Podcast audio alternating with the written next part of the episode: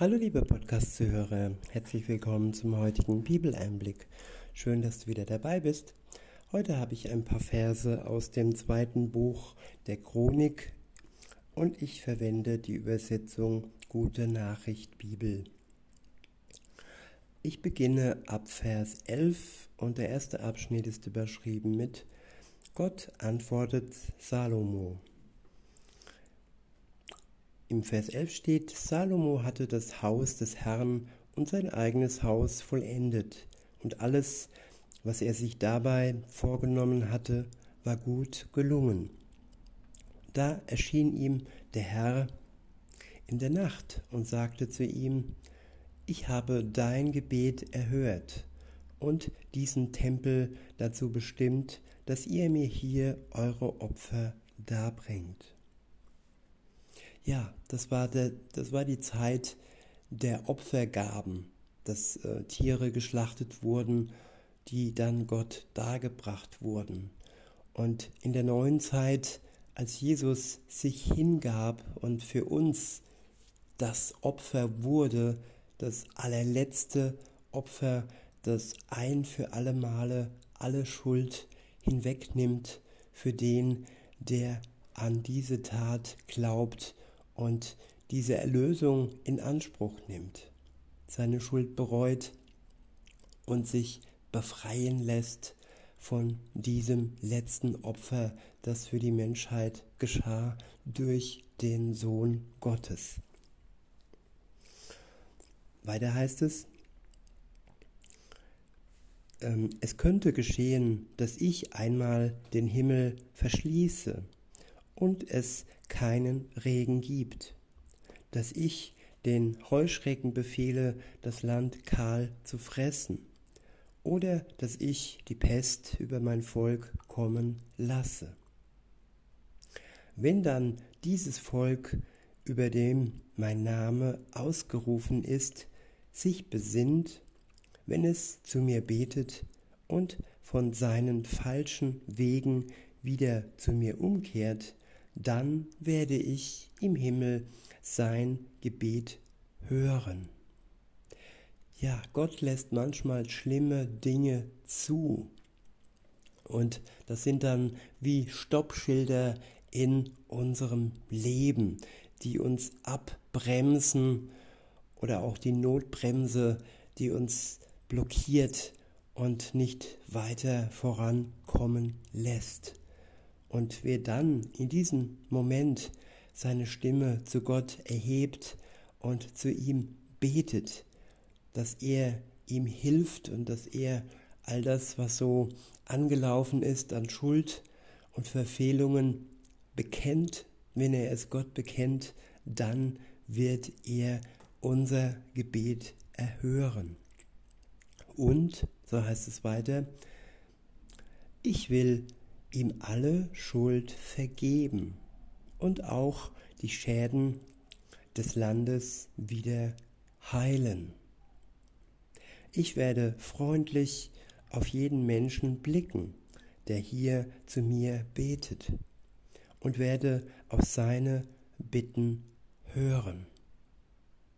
Ja, Gott schaut freundlich auf die Menschen, die zu ihm beten und er erhört seine Bitten. Insofern ist es wichtig, dass wir den Kontakt, die Beziehung zu ihm pflegen und sie in allererster Linie erstmal eingehen, den Bund zwischen ihm und uns besiegeln durch ja, die Taufe, das Untertauchen und das Wiederauftauchen, das ein Siegel über uns ist und durch den Heiligen Geist, den wir geschenkt bekommen, wenn wir an Gott glauben. Weiter heißt es in Vers 16, ich selbst habe diesen Tempel erwählt und zu einer heiligen Stätte gemacht, an, an der mein Name wohnen soll für alle Zeiten. Ja, das ist ein äußerlicher Platz, aber dann gibt es auch noch den Tempel des Heiligen Geistes, den Gott erwählt, jeden einzelnen Christen, der zum Tempel des Heiligen Geistes wird. Und durch den auch Gott gelobt und gepriesen wird. Wir werden dann zu einer heiligen Stätte gemacht durch den Geist, der in uns wohnt. Weiter heißt es, meine Augen sind stets auf dieses Haus gerichtet. Dort ist mein ganzes Herz euch zugewandt. Genauso sind seine Augen auf uns gerichtet.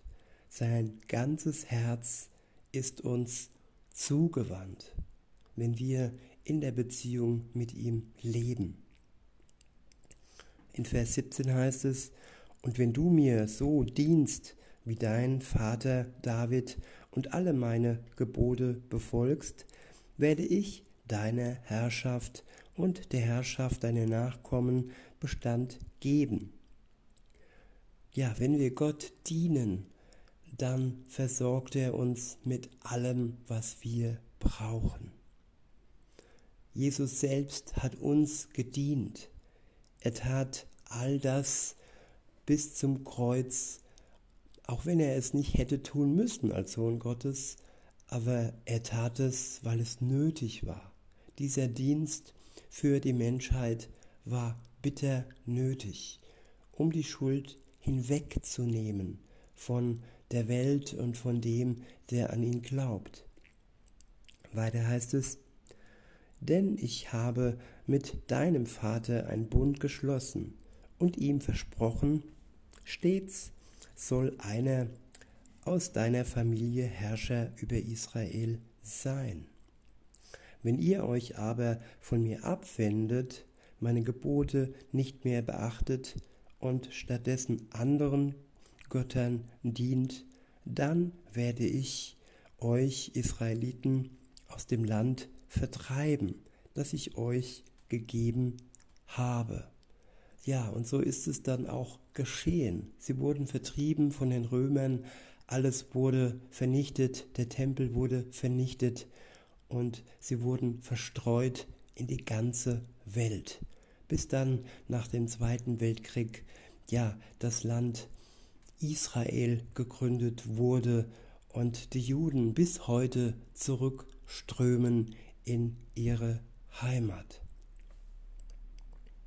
Weiter heißt es, von dem Haus, das ich zur Wohnung meines Namens bestimmt habe, will ich dann nichts mehr wissen, und alle Völker werden es verachten und verspotten.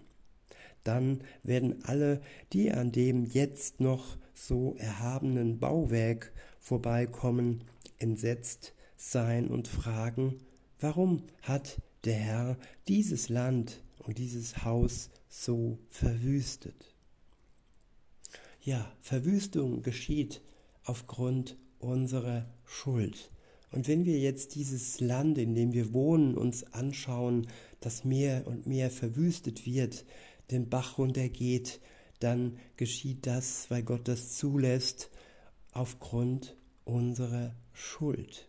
Wenn wir zu ihm umkehren, dann wird er in unserem Herzen anfangen, ja, den Tempel des Heiligen Geistes aufzubauen. Er baut uns auf und er versorgt uns mit allem, was wir zum Leben benötigen, bis er dann wiederkommt und die Seinen zu sich holt und den Rest der Welt ja unter sein Gericht stellt. Weiter heißt es, und man wird ihnen antworten, weil sie sich vom Herrn, dem Gott ihrer Vorfahren, abgewandt haben. Er hat sie aus Ägypten herausgeführt, aber sie haben sich anderen Göttern zugewandt, sie angebetet und ihnen geopfert. Deshalb hat der Herr an dieses Unglück Deshalb hat der Herr all dieses Unglück über sie gebracht. In diesem Sinne, liebe Zuhörer, wünsche ich uns allen, dass wir uns dem Herrn zuwenden und in unserem Herzen das Unglück schwindet und die Freude Gottes immer mehr und mehr wächst. In diesem Sinne wünsche ich euch einen schönen Tag und sage bis denne.